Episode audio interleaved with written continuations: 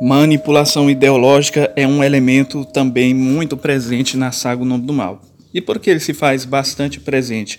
Porque, de certa forma, o terror que eu, que eu construo, eu faço a construção do gênero terror na obra, não no sentido de sangue tripas, não no sentido dos conceitos clichês que nós já estamos fartos e cansados de vivenciar e observar nos filmes de terror mas sim no fato dos diálogos, no fato do, do, da dialética, da maneira de querer persuadir o outro. Então, essa, essa insistência, esse, esse interesse exacerbado, é, exagerado por querer manipular o outro, principalmente quando nós nos deparamos com um personagem que é o cara do telefone. Ele é um personagem bastante manipulador.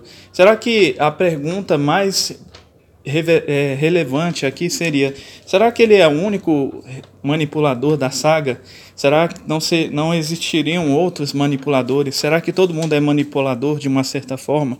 Será que eles verdadeiramente querem que a protagonista evolua como ser humano, como pessoa?